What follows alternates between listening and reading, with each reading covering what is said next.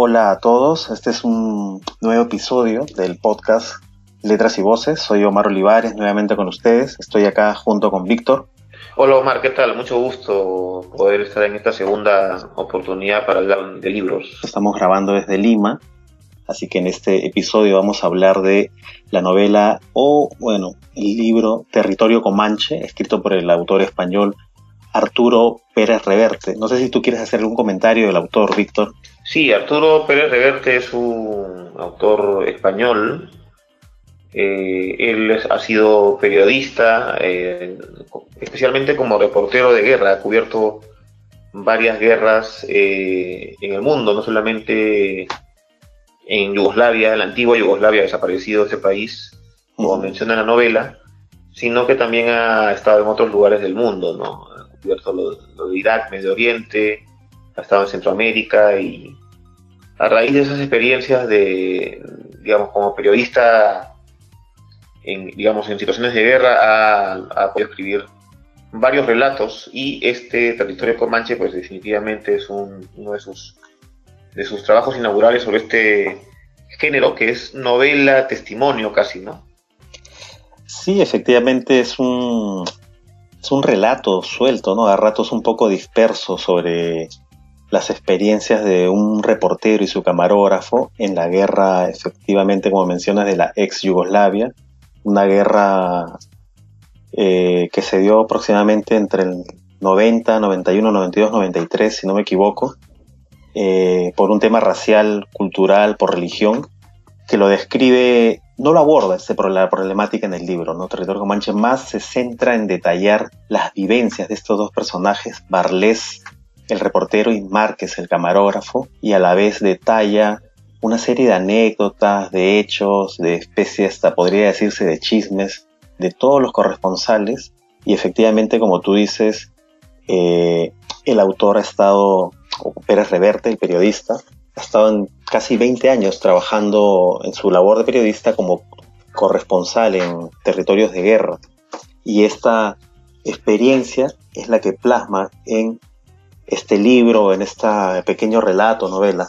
Sí, Territorio Comanche es una novela que se trata un poco, como tú dices, de la guerra de Yugoslavia, no aborda mucho conflicto, pero eh, cuenta estas experiencias, ¿no?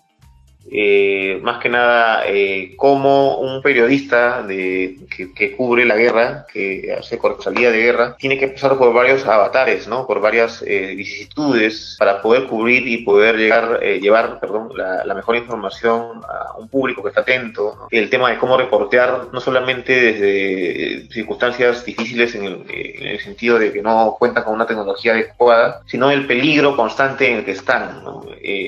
Acechados hasta por los dos bandos que están en guerra posiblemente, pero que aún así se dan maña y, y, seguramente los más experimentados logran transmitir un poco lo que, lo que viene sucediendo en el, en el escenario de guerra. Es un libro muy aleccionador en el sentido de, de poder transmitir esas experiencias y hacer conocer un poco cómo trabaja un corresponsal de guerra, ¿no? Qué tipo de situaciones tiene que atravesar para poder llevar su, información y los peligros que, que vive, ¿no?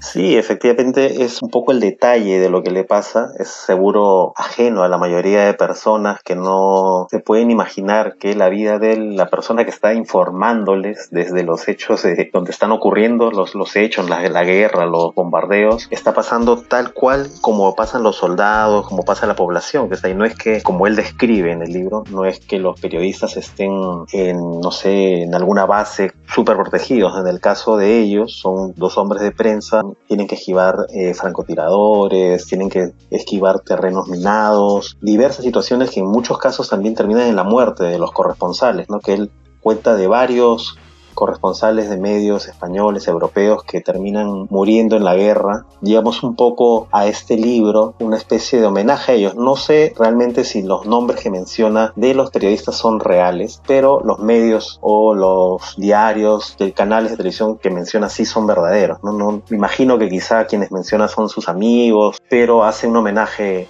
a todos estos hombres de, y mujeres de prensa que se ponen en riesgo su propia vida para informar a todos lo que está pasando. Muchas veces la gente ignora lo que ocurre en estos sitios, pero hay alguien que lo está contando, ¿no? Sí, como tú dices, un periodista, a veces uno entiende acá que un periodista va a cubrir una información, realiza su redacción y de ahí eh, escribe o en la televisión más cómodamente transmite, ¿no? Ahí pasa un montón de, cosas peligrosas y efectivamente en el libro señala que algunos de los colegas eh, mueren, ¿no? Mueren porque, porque se enfrentan a estos peligros con un poco de mezcla de suerte y también de habilidad, logran sortear estos, esto es, este está entre dos fuegos, ¿no? Entre el bando enemigo, no sé, en este caso el, ejército serbio, y los rebeldes, ¿no? Que eran los croatas, los bosnios, ¿no? Entre, y además describe un poco la situación de cómo se relacionaban con estos con estos pueblos, las culturas, ¿no? El tema de lo musulmán, ¿no? El tema también de las divisiones. Yo quisiera abordar un poco mm, dos temas que a mí me parecen, si me permites, importantes. Tú hablabas al principio del tema del conflicto y hay una crítica que hace Pérez Reverte en el libro, claro, el autor, eh, en cuanto a lo que es la diplomacia europea, que la diplomacia europea sabía lo que iba a pasar en Yugoslavia, que la diplomacia europea, o la Unión Europea, mejor dicho, conocía lo que se venía incubando. Y eh, la crítica que hace Pérez Reverte es que la diplomacia europea, la Unión Europea, pudo haber tomado algunas medidas, pudo haber anticipado, pero lamentablemente permitió con algo de desidia que este conflicto escalara hasta llegar a una guerra realmente cruenta que causó no solamente mucha, muchas muertes, ¿no? destrucción y hasta heridas que si bien es cierto ya han pasado los años todavía están ahí y, ese es un punto que a mí me gustaría destacar un poco para saber eh, cómo el tema de la historia también influye, cómo el tema de la geopolítica influye en, los conflictos entre naciones. Sí, es tal cual como dices, ¿no? La guerra efectivamente se desarrolló entre abril del 92 a diciembre del 95 fue por razones, factores políticos y religiosos, nacionalismos, fundamentalismos, eh, y también tuvo parte, o mejor dicho, hubo esta, no sé cómo calificarlo, ¿no? como tú dices, el papel de la Unión Europea de permitir que suceda, ¿no? Se, se sabía, se veía venir cuál había, que había esta gran tensión dentro de la ex Yugoslavia, que también, bueno, dividió toda esa zona, ¿no? Dividió la zona de los Balcanes, que era Yugoslavia, entre Bosnia y Herzegovina, surgieron otros países, si no me equivoco, eh, pero bueno, eso fue un poco el contexto en el cual está narrado este, este libro, este territorio comanche, y sobre eso es lo que detalla, ¿no? Pero quizá podemos comentar un poco ya directamente al, al mismo libro en sí. Sí, eh, otro aspecto que me gustaría destacar del libro es el, protagonismo de las, de las periodistas mujeres, ¿no? Cuenta la historia de algunas periodistas mujeres que están en medio de la guerra también y que se arriesgan no solamente por ser periodistas que están entre dos fuegos como todos los demás, sino porque, bueno, es un tema que de repente no lo menciona muy, muy este, de manera clara, pero los peligros que enfrentan por ser mujeres, por el acoso, por la sexualización, ¿no? Y por todo lo que puede pasar, ¿no? Entonces, destaca ese tema también, digamos, de cómo las mujeres, en medio del conflicto, eh, como periodistas, hasta tienen más actos de valor y valentía para hacer sus informes, para esquivar las dificultades y poder llevar la información, ¿no? Claro. ese también es otro aspecto que, cuentan. Sí, porque viven, efectivamente, como, como mencionas, viven un peligro mayor que sus compañeros o colegas hombres. O sea, todos están expuestos a, morir, a recibir metralla, no sé, perder eh, alguna parte del cuerpo, pero en el particular las mujeres están también expuestas a ser secuestradas y violadas. No narra algún hecho como este en el libro, pero si, eh, bueno, si revisamos, sin irnos muchos años atrás, hay varios casos de fotógrafas, reporteras que sufrieron este, ultrajes en la cobertura de hechos eh, bélicos, conflictos, ¿no? En las zonas de los Balcanes, en las zonas del Medio Oriente también. Sí, sí, sí, sí, eso pasa en las guerras, tanto en el Medio Oriente, en los Balcanes las mujeres se exponen a muchas cosas, a muchos abusos, ¿no? Claro. Y entonces eh, destaca Pérez Reverte, y es curioso porque Pérez Reverte también, actualmente, en esta era de, las redes sociales y del Twitter, ha sido cuestionado por su supuesta misoginia, ¿no? Sí. Porque es machista, conservador, ¿no? y siempre tiene unos debates ahí en medio de las redes con alguna gente, pero él más bien en ese libro sale como un defensor ¿no? de los derechos de las mujeres, no en el sentido de repente activista, pero sí en el sentido de, de poner o de explicar carambas, eh, las mujeres están muy expuestas por su condición, ¿no? O sea, lo destaca sin tener un discurso activista, ¿no? Claro, pero es una perspectiva machista en realidad, ¿no? De querer hacer la diferenciación entre un hombre y una mujer por la condición misma. O sea, actualmente en el Twitter es una persona muy activa, tiene, bueno, no sé, varios cientos de miles, creo, de seguidores. Es muy polémico, contesta además cuando alguien lo interpela directamente y, sí, como dices, sus comentarios en relación a las mujeres suelen ser machistas, se les puede calificar como tal. Si lees el resto de su obra, te vas a encontrar una visión eh, machista, no, no sé si sea necesariamente esa palabra, una y otra creo, pero sí lo es, no, no, no, no se puede, no se puede obviar esa parte de, del autor en sí. Sí, y yo diría que es como una visión más que machista, como medio paternalista, ¿no? De querer proteger a las mujeres, ¿no? Que, pero sí, lo, lo, es interesante que destaque ese, ese peligro, ese doble peligro, ese estar entre dos juegos. Destaca la historia de esta eh, periodista portuguesa, María, creo que se llamaba, ¿no? Hay una escena en la cual está queda dormida y está desnuda y hay dos colegas que se quedan delante de ella mirándola nada más, bueno, no la hacen Sí, nada, pero cuarto capítulo, si no me equivoco. disfrutan un poco de, verla en ese estado, ¿no? Con respecto al tema narrativo del, del libro, eh, es una novela, eh, hay personajes eh, como Barles, como Márquez, como mencionabas al principio, que son el, el, reportero y el camarógrafo que siempre están recorriendo varios lugares de la antigua Yugoslavia, donde ha ocurrido esta guerra de los Balcanes en los años 90, y narra las peripecias que tienen que pasar para poder llevar la información a, su público, ¿no? Comienza contando un poco de, de, cómo tienen que enfrentar estos peligros eh, y también eh, el tema de, de, los pocos recursos con que cuentan a veces en una, en una guerra los periodistas, ¿no? Pese a que vienen de grandes canales, en este caso se menciona ahí un canal televisión española, que es la televisora del Estado español, pero ahí cuenta un poco la escatimación que se hace de los recursos con los que podrían contar para hacer una mejor cobertura, una mejor transmisión de, de los hechos, ¿no? Pero eh, ahí hay una especie de, polémica, ¿no? Eh, eh, sobre el libro, cuando fue publicado, tuvo un altercado con uno de los directivos de, de ese canal por supuestamente había hecho una denuncia, este, claro, ¿no? Pero él arguyó que era, eran personajes ficticios, ¿no? Pero estaba ahí la denuncia de que los del canal a veces no les querían dar recursos o les querían pedir eh, facturas. Y ahí cuenta un detalle de la guerra que es interesante, porque en tiempo de guerra eh, no hay, como se dice... Eh, no hay cómo justificar los gastos. No hay cómo justificar los gastos y hay muchas cosas que no se pueden hacer, o sea, no tienen todas las comodidades. Claro.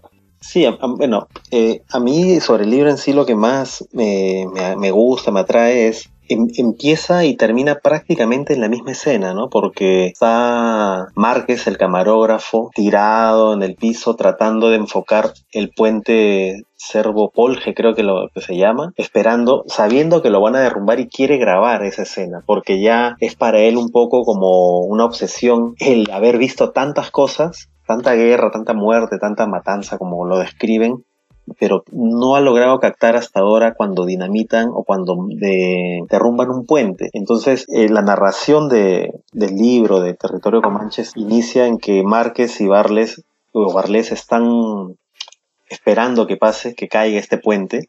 Están viendo pasar, ya, ya toda la gente que tenía que cruzar para irse a un refugio han pasado, ya saben que la caída, la, la voladura del puente es inminente.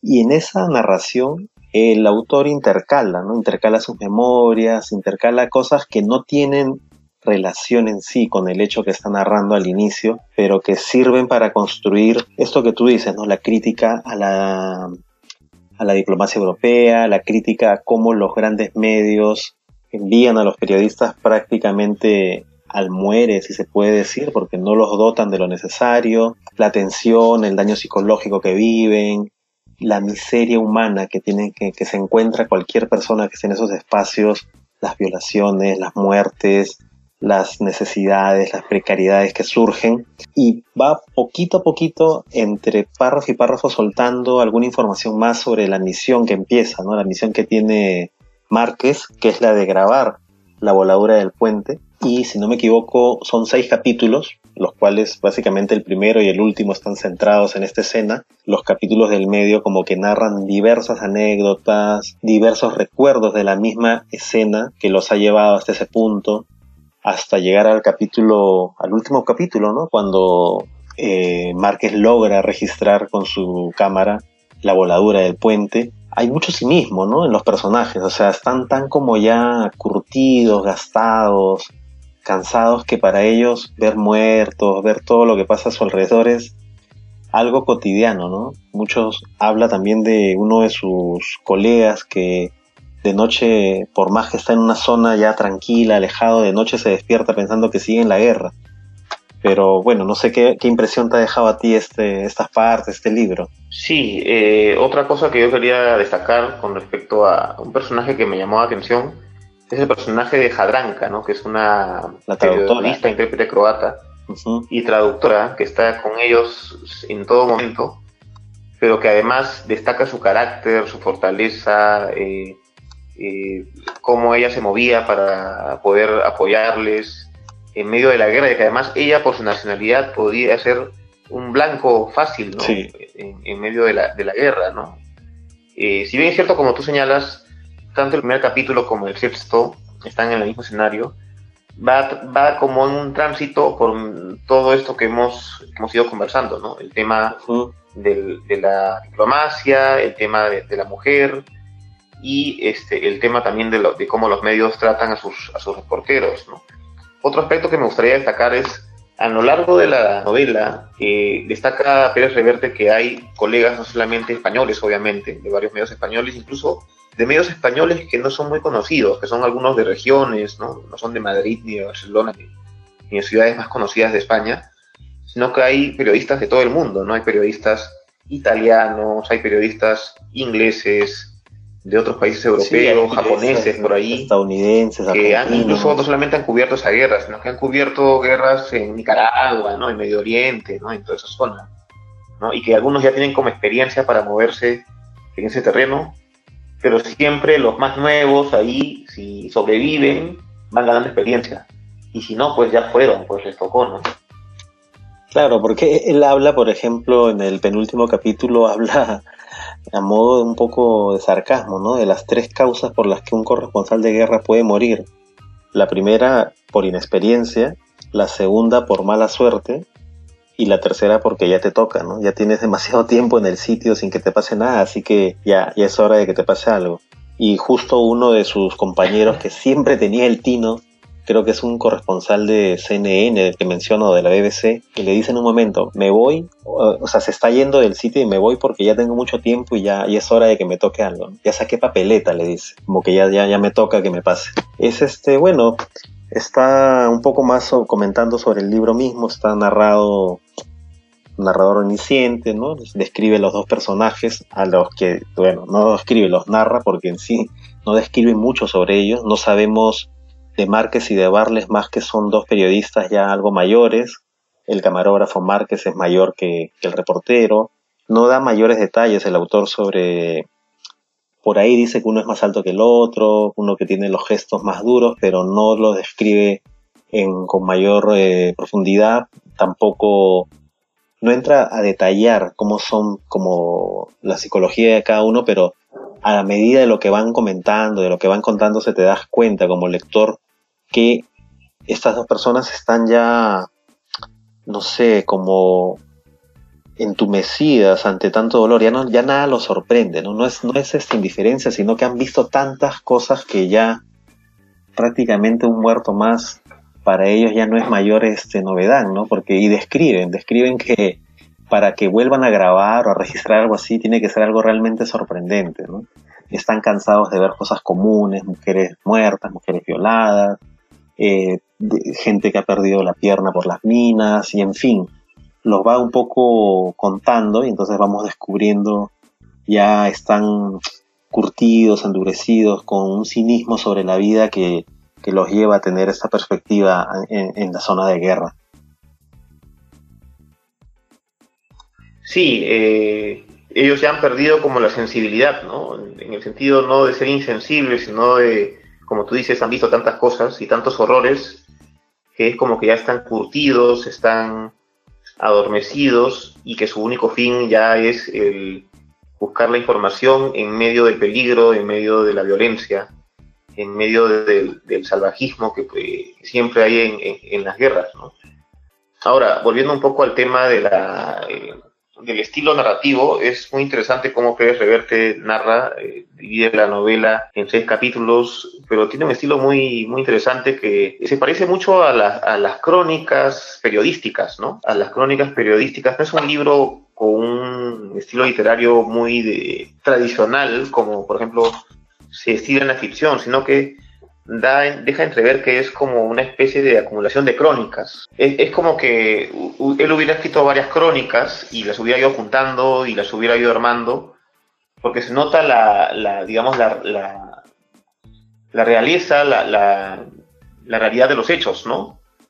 Que son verídicos, que son, que son reales. Es, y, los va contando de una manera cronicada, cronicada y periodística. Se nota una pluma ahí bien periodística sin perder, digamos, su forma literaria, ¿no? Sin perder su de novela, yo diría que esto es como una novela testimonio de Pérez Reverte. Sí, son más que nada sus memorias, ¿no? Memorias, el libro, como, como, como decíamos, empieza narrando este hecho, ¿no? De Márquez y, y Barles tratando de capturar, de registrar la voladura del puente, pero lo usa, esto hasta podría ser la excusa para contar toda la serie de anécdotas que tiene sobre las guerras en Beirut, en Nicaragua, en Palestina, en diversos lugares del mundo donde había conflictos aproximadamente entre fines de los 70 hasta, fin, hasta mediados de los 90. ¿no? Estamos hablando de casi casi 20 años aproximadamente, que es lo que él, él estuvo, ¿no? Entonces, y efectivamente, como señalas, el lenguaje es un lenguaje directo, sencillo, lleno de adjetivos, eso sí, no hay, no hay demasiada retórica ni figuras, pero a diferencia de sus otras novelas, ¿no? Como, bueno, he leído algunas más de él, donde sí el lenguaje está totalmente alejado de lo que puede ser la narración periodística y es estrictamente una narrativa en los otros libros muchísimo ya o, completamente ligado a la, literatura, a la ficción en sí, ¿no? Porque incluso los personajes, como tú mencionabas, no son descritos, no hay una historia anterior de ellos, pero se nota muy real, muy real eh, los, que los hechos son fidedignos y posiblemente él haya cambiado los nombres de los, de los personajes reales y escribe, como, como repito, ¿no? muy cronicado, pero bastante ameno. No incurre mucho en el tema de adornarse, usar palabras bonitas, pero es muy entretenida la narración, es muy entretenida la narración, transcurre, fluye por momentos muy ágil, y uno se va ubicando en el espacio donde él está narrando. Muy dinámico, muy dinámico, sí. A mí me, ha dejado una muy buena impresión este libro y de hecho Pérez Reverte es considerado uno de los narradores más importantes de España en los últimos años. ¿no? Él ya tiene una trayectoria de más de 30 años como, como escritor y este libro, sin duda alguna, ya después de, su, de haber finalizado su faceta de periodista, de corresponsal de guerra, ya lo ha catapultado a una fama de, de, escritor, más que de periodista. Claro, sí, sin duda. Yo, bueno, él es autor también de la saga las aventuras del capitán Alatriste, si no me equivoco, son ya siete tomos, siete libros. Uno de sus libros, bueno, el más distinto de todos es el, Club Dumas, creo que se llama, de este librero, ¿no? este librero que va atendiendo pedidos de gente que quiere pedirle un libro más extraño que el otro.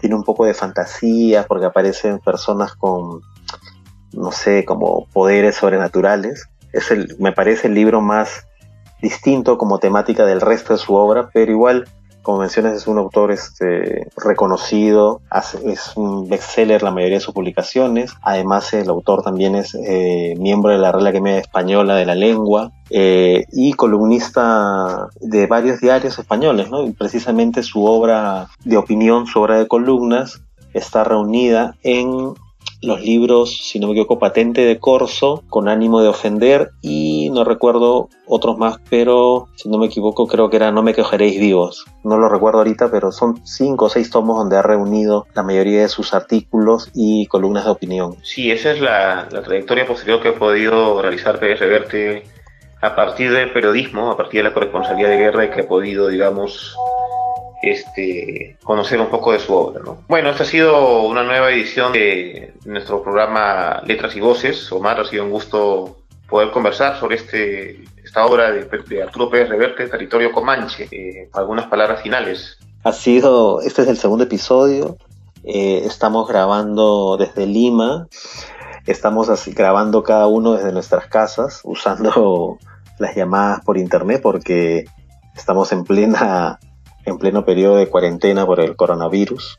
Eh, nada, solamente decir que es una lectura, eh, además que el libro es bien breve, el libro es muy muy corto, ágil, un lenguaje quizá para las personas que no, no sé, no sé cómo decirlo, pero quizás se puedan perder, porque después de que desaparece la primera escena del puente, no vas a volver a encontrar mucho hasta bastante adelante y salpicado, ¿no? Muy salpicado, entonces, pero es muy entretenido conocer un poco cómo se vive el detrás de cámaras, por decirlo de alguna forma, de la cobertura de guerra. Nada, solo eso, me, gustó mucho releer esta, esta novela para, para estos comentarios. Y nada, por ahora me despido, seguro estaremos pronto en una nueva edición de Letras y Voces. Así es, nos encontramos hasta otra oportunidad. Muchas gracias. Nos vemos. Nos vemos.